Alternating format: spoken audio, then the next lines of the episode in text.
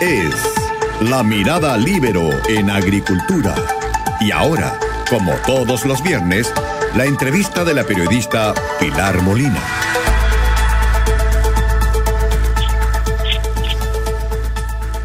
¿Aló?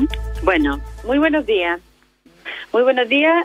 Eh, como todos los viernes, estamos con una entrevista. Hoy día vamos a entrevistar a Gabriel Silves, abogado y diputado por cuatro periodos eh, desde la elección de 2005 del distrito de Quilicura, Puahuel, Colina. Eh, hola Gabriel, ¿cómo está usted? ¿Cómo está Pilar? Eh, muy buen día. O saludarte a ti y a todos los auditores de Radio Agricultura eh, durante esta víspera, obviamente, de fin de semana, de día viernes. Que casi los días no tienen mucha diferencia, pero en fin, con los encerrados. Gabriel, eh, bueno, quiero presentárselo un, poco a los auditores en algunas cosas. Gabriel ha llegado a acuerdo con el gobierno, como la reforma previsional que aprobó la Cámara en enero, pero en la mayoría ha estado en la oposición. Votó a favor de la acusación, por ejemplo, constitucional en contra de Andrés Chadwick y el presidente también Sebastián Piñera a fines de diciembre.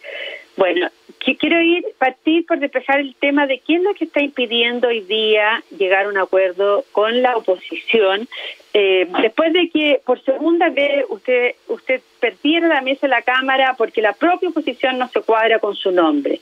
¿qué, qué es lo que le está impidiendo llegar a un acuerdo? A ver, Pilar, obviamente si fuera un tema de nombre sería fácil eh, resolverlo, eh, pero la ecuación es algo más compleja. En la pasada elección fue derrotado tanto Carol Cariola como yo. Es una derrota en términos electorales y así hay que asumirlo y así hay que sincerarlo. Eh, quienes estamos en política sabemos efectivamente que los sustantivos también no solamente celebrar las victorias, sino que asumir también las derrotas, tanto en primera persona como colectivo. Y yo creo que tenemos dos temas que son sustantivos.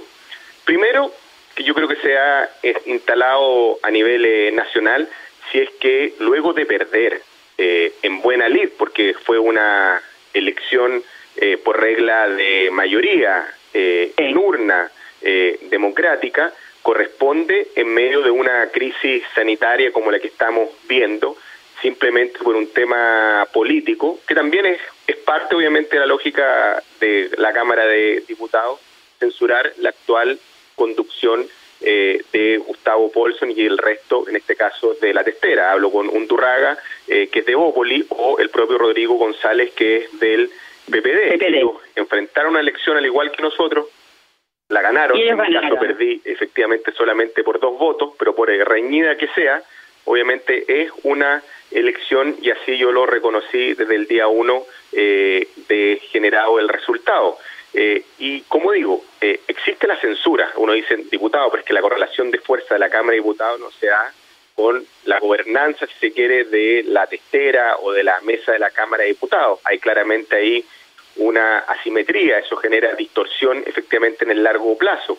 Pero la verdad es que la censura, si bien es una atribución que tenemos los parlamentarios para pedir, en este caso, el reproche respecto a la conducción de la mesa, amedita no solamente su solicitud, sino que elementos que la justifiquen. Por ejemplo, que exista arbitrariedad respecto de la conducción eh, de Paulsen o de algunos, efectivamente, de sus integrantes, que haya arbitrariedad respecto al manejo del reglamento, eh, pero, diputado Silvet, usted se niega derechamente a censurar la actual mesa por una razón de, de poder nomás, o porque usted inicialmente dijo, no se negó de, de, cuajo, dijo vamos a ver acciones por delante, ya sea la censura en la mesa, pero tampoco podemos hoy censurarla si no están dadas las condiciones para asegurar una mayoría para la oposición.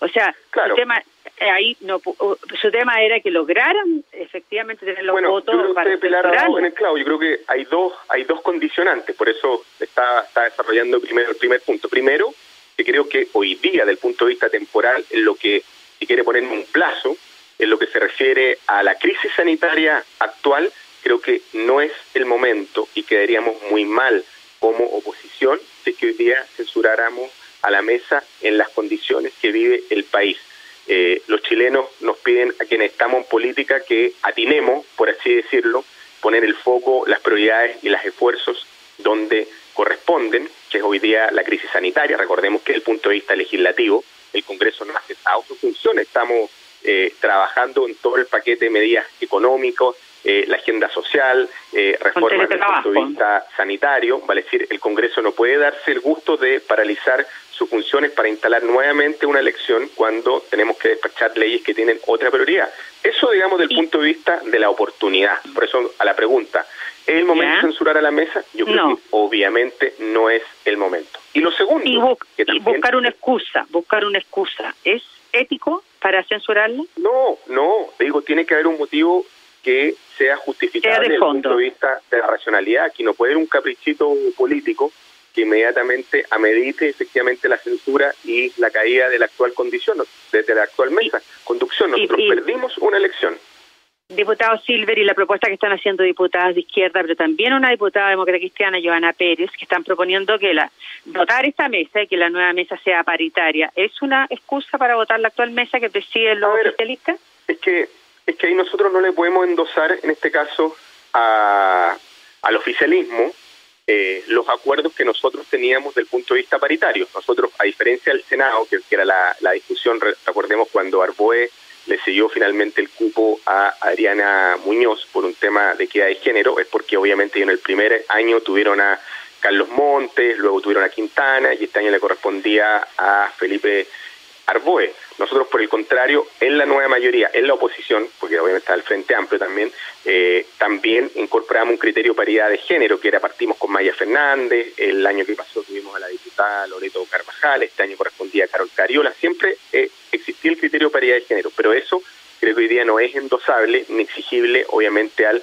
oficialismo. Tal vez en los tiempos actuales ellos debieron haber presentado en vez de tres hombres, porque fue el caso del diputado Alessandri, el diputado Undurraga y el diputado Paulsen, el oficialismo solamente pensó en hombres y no incorporó el criterio de género. Yo creo que era esperable también en una democracia que ellos, bajo los eh, estándares o, no pensaron, o no pensaron que iban a ganar.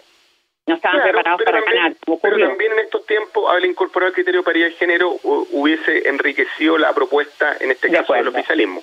No fue pero así bien, al final del pero Bien, bien claro, usted, diputado Silva, considera que eso no es una, un motivo para votar la actual mesa, para presentarle una moción de censura. Creo que, creo que nosotros teníamos, obviamente, un pacto de gobernabilidad que obviamente asumía el criterio paridad de género, pero esto no es endosable, obviamente, al oficialismo, porque era un acuerdo que desde el seno de la oposición nosotros habíamos concordado y que hoy día los hechos se cayó o se frustró en la pasada elección de la mesa. Diputado si se rompió el acuerdo administrativo dentro de la oposición para elegir la mesa, que también incluye la, presidencia de las comisiones, ¿qué va a pasar con ella? A ver, eh, ¿la este igual va a pactar con la izquierda? A pesar no, yo creo que ya, ya yendo un poco al segundo elemento más político y de fondo, yo creo que a la oposición se nos adelantó derechamente el invierno. Yo diría que lo que ocurrió en la mesa de la Cámara, no digo que sea positivo, eh, pero puede ser una crisis que finalmente cristalizó otro tipo de divergencia. Tal vez el resultado que se manifestó la elección de la mesa a la Cámara con una oposición absolutamente dividida, tal vez iba a tener efectos inmediatos en el plebiscito que supuestamente se iba a realizar la semana eh, que viene.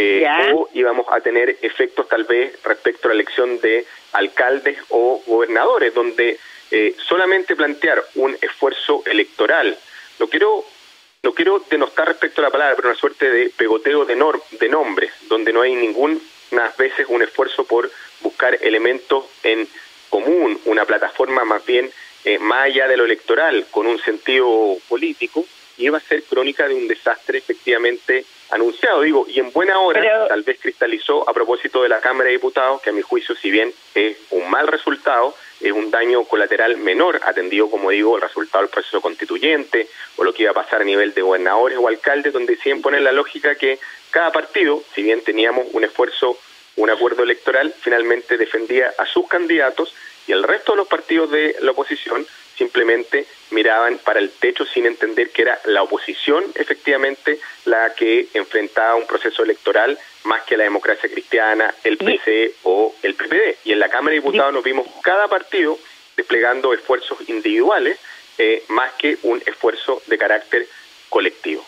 Diputado, y eso significa que están las cosas maduras como para romper con la izquierda, con la ultraizquierda, que es la que no, la misma que lo que todo usted para asumir la presidencia de la Cámara. O sea, argumentando que, la sensación es de dolor, de una sensación obviamente en lo personal amarga, obviamente, eh, ya hablando en primera persona, pero el punto de vista político, obviamente tenemos se quiere, como decir, adelantado la situación de la temporada de invierno a la oposición porque tenemos un diálogo mucho más profundo efectivamente que enfrentar. Eh, repetir esta lógica simplemente un acuerdo electoral en donde no hay una plataforma política colectiva, finalmente va a ser el, el, la antesala de un resultado similar. Eh, si me pregunta, claro, hoy día no vamos a censurar, estamos en medio de una crisis sanitaria, pero tal vez si la elección fuera en un mes más, eh, hoy día repetiríamos, tal vez incluso con nombres distintos, un resultado efectivamente similar, que obviamente nos indique como una coalición dividida o fragmentada. Eh, no están rotas eh, las relaciones de manera definitiva con la oposición, pero sí están congeladas. tal vez esta suerte de distanciamiento social que se ocupa ese término ahora entre la oposición va a ser un proceso de reflexión necesaria respecto a los rumbos de la democracia cristiana, de la oposición. Hay dos oposiciones, en este caso, o una. Y esa eh, definición, eh, Pilar, eh, quiero enfrentarla también a una discusión un poquito más global. Eh, uno ve efectivamente procesos similares que enfrentó Podemos, efectivamente con el PSOE, efectivamente en España, que marcaron divergencias que duraron casi 10 años respecto de la política europea en un país que nos hermana tanto como es eh, España. Hay miradas distintas y eso creo que al final del día le hemos quitado el bulto y no las enfrentamos respecto de lo que es la sinceridad necesaria en política. Y eso me va a ocurrir no solamente en elecciones de la mesa de la Cámara, sino que pudiese ocurrir en elecciones de gobernadores, temas de fondo. constituyente, eh, porque claro, al final del día son temas de fondo que no hemos eh, sincerado de verdad. Que no lo han resuelto nunca por lo demás, porque esto fue también un tema del segundo gobierno de la presidenta Bachelet pero de la democracia cristiana con eh, en, de puntas con el Partido Comunista. Pero, diputado Silve, tenemos que ir en una pequeña pausa y volvemos. ¿Le parece? Un segundo, ya, muchas gracias. Vamos.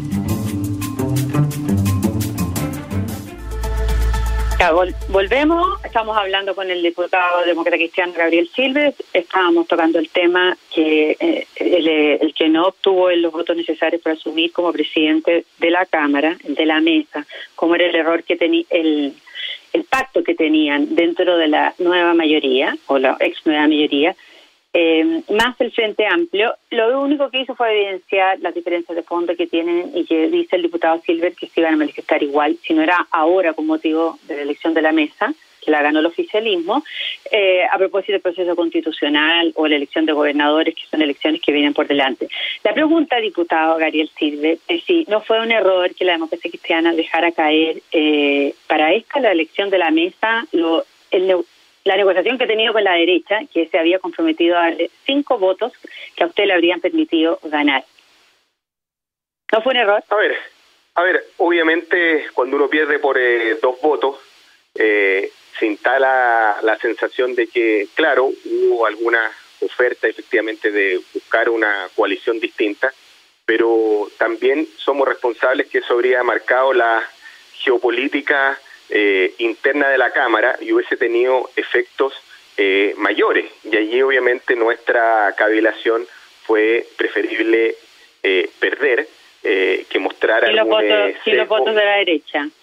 Pero Fachaín había pactado el, gobierno para nosotros, más que una decisión que estuviese en la esfera de los diputados, era más bien una decisión del punto de vista del chasis de la democracia cristiana mayor, que hubiese requerido en nuestro juicio la deliberación del Consejo Nacional o de la Junta Nacional del partido. Nosotros somos un partido eh, de oposición, así nos definimos, eh, y en consecuencia un cargo más, un eh, cargo menos, hubiese generado un severo daño respecto a nuestra coherencia interna, respecto a nuestro compromiso con las bases, y ahí preferimos efectivamente la derrota la derrota, pero Gabriel usted está enterado que fue Chain, que el presidente de la democracia cristiana había pactado con Mario Desborde, Guillermo Ramírez y Diego Pausen esos cinco votos y que después de la primera vuelta se arrepintió porque como usted sacó una votación importante y Víctor Torres sacó también 21 votos, ustedes pensaban que segunda vuelta iban a ganar de todos modos y resulta que la gente que votó por Víctor Torres, que es su correligionario, no votó por usted. Y, ahí, frente a esa sensación de seguridad, votó el pacto eh, Chain. ¿Usted está enterado de eso? A ver, como digo, Pilar, las matemáticas no mienten. Estuvimos a un tris efectivamente de ganar y preferimos, como digo, la derrota antes que un, que un voto del oficialismo hubiese cruzado efectivamente a apoyarnos. Tal vez yo holgadamente hoy día sería presidente de la Cámara de Diputados, pero como digo, hicimos un análisis político profundo, incluso lo he hablado con eh, Fuad incluso lo hablamos en ese minuto, eh, no teníamos ninguna señal del Frente Amplio que indicara que nos iba a respaldar efectivamente en segunda vuelta y optamos por la coherencia eh, interna. o sea, usted sabía que iban a perder. Quiero, quiero defender efectivamente el rol de, de Fuad Chaín, que le entendió que era más importante, obviamente, la imagen de la democracia cristiana, como se ha perfilado, eh, antes que tener la testera de la Cámara de Diputados. Eh, ustedes sabían que iban a perder, ¿no es cierto? Porque ya se lo habían advertido el Frente Amplio que no iban a votar por usted, y hay incluso partida, eh, personas de la, mayoría, como Alexis Sepúlveda del Partido eh, Radical, o la diputada Parra del PPD. Claro. Y, por eso te habían pactado con la, con la derecha. Pero después, ¿en qué, ¿por qué se arrepienten?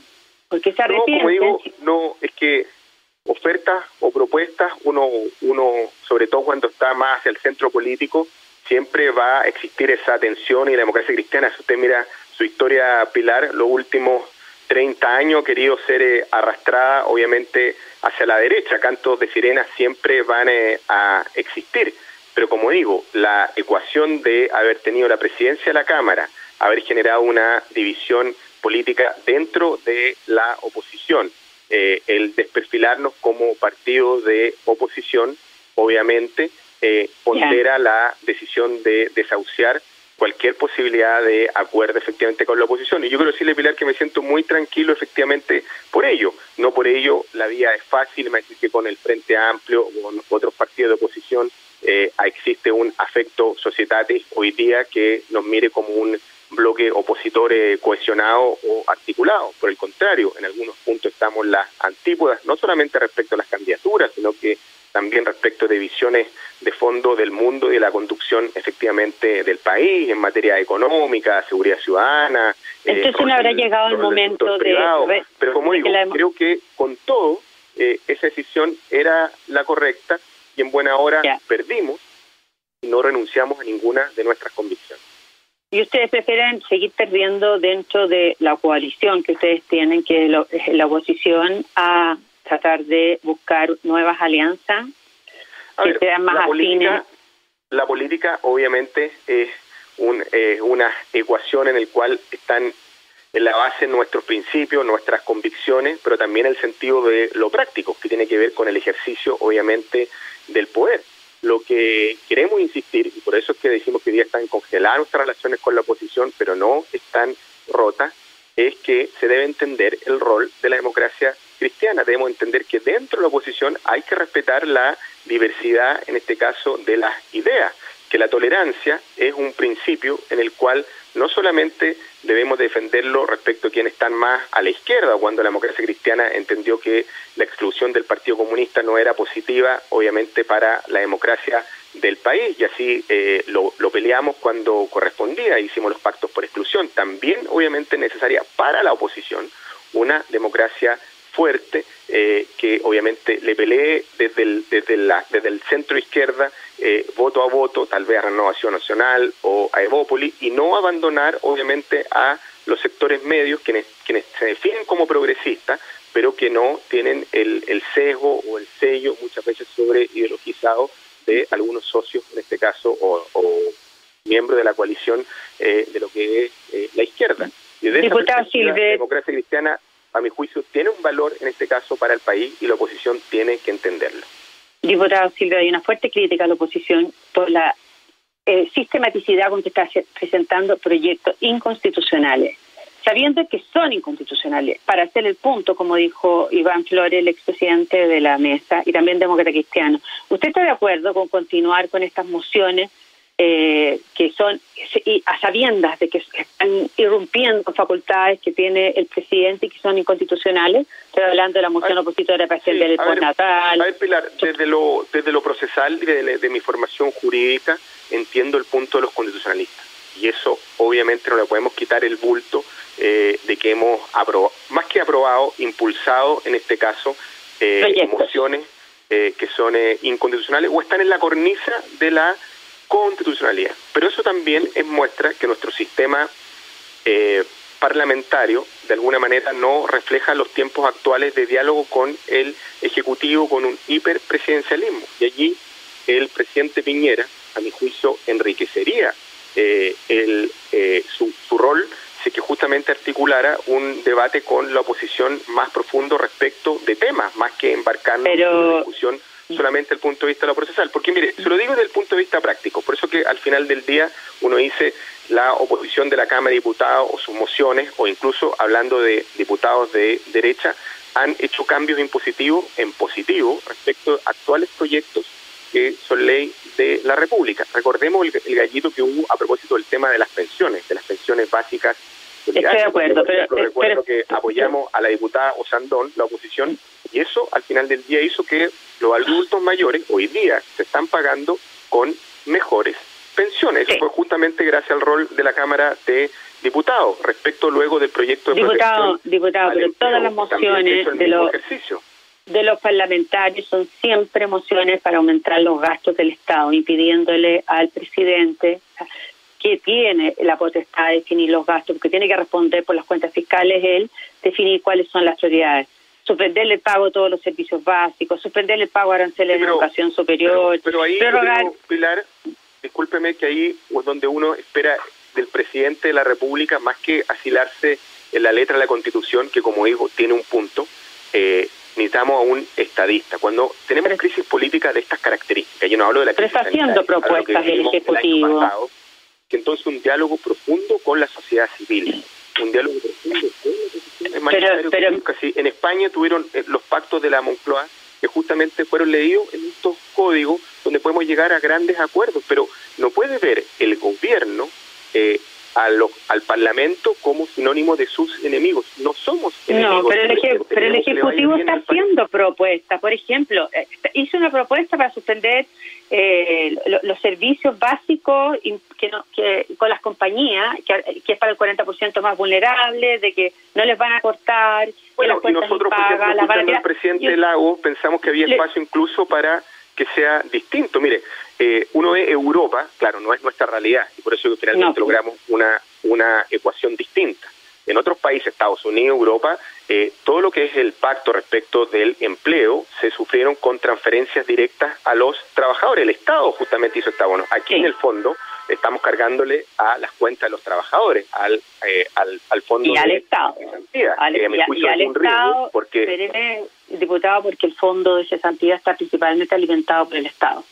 Eh, el fondo individual por el, empleado, el, por el Estado, pero gran parte dos mil millones de dólares de los trabajadores y aporte patronal. Recordemos que son 7 mil millones de dólares actualmente en dicho fondo. Fue suplementado solo. Pero, en pero 4 mil son, son puestos por el Estado, diputado Silver. Y, y, y, y, le va a meter ahora 2 mil adicionales. No, del actual fondo, Exactamente. 4 mil son puestos por el Estado. Posiblemente. plata de los trabajadores destinados a la cesantía, porque ¿cuál es el riesgo sistémico que podemos tener desde el punto de vista económico? Que logremos esta hibernación de las empresas, que me parece sano, obviamente, eh, que no tengamos destrucción al empleo, pero luego al querer retomar dicha actividad, vamos a tener igual fenómenos de cesantía y empresas que simplemente aún terminada la crisis que hemos puenteado, por así decirlo, con este paquete de ayuda económica, igualmente van a bajar los brazos y van a despedir a trabajadores. Cuando queramos echar mano de dicho fondo, el riesgo existe en que nos hayamos agotado el fondo de cesantía. Pero como digo, no una mala decisión, si al final del día la necesidad tiene cara de hereje y nosotros concurrimos con nuestros votos a apoyar dicha medida. Lo que quiero ir a la regla general, el gobierno tiene que tener otra estatura para entenderse con la oposición. Y nosotros, una vez llegado a acuerdo, tenemos que cumplir con la palabra empeñada, con nuestros votos en el Congreso. Ese espacio creo que el presidente Piñera no lo ha instalado. Quien instala el diálogo o quien instala efectivamente el tono del debate es el presidente Piñera. Diputado, ¿qué pasa con ustedes? Porque son bien buenos para y se ven bien creativos para legislar que las personas no paguen, y no se sabe qué va a pasar con las compañías cuando no tienen ingresos, y para crear nuevos gastos al gobierno, como si no hubiera fondo al final. Pero, ¿qué pasa con la reducción del sueldo de ustedes, que es una decisión que han ido postergando en el, en el tiempo? Y ahora la DIPRES, la Dirección de Presupuestos, le está pidiendo bajar en 1.500 millones de pesos los gastos de la Cámara. ¿Están dispuestos?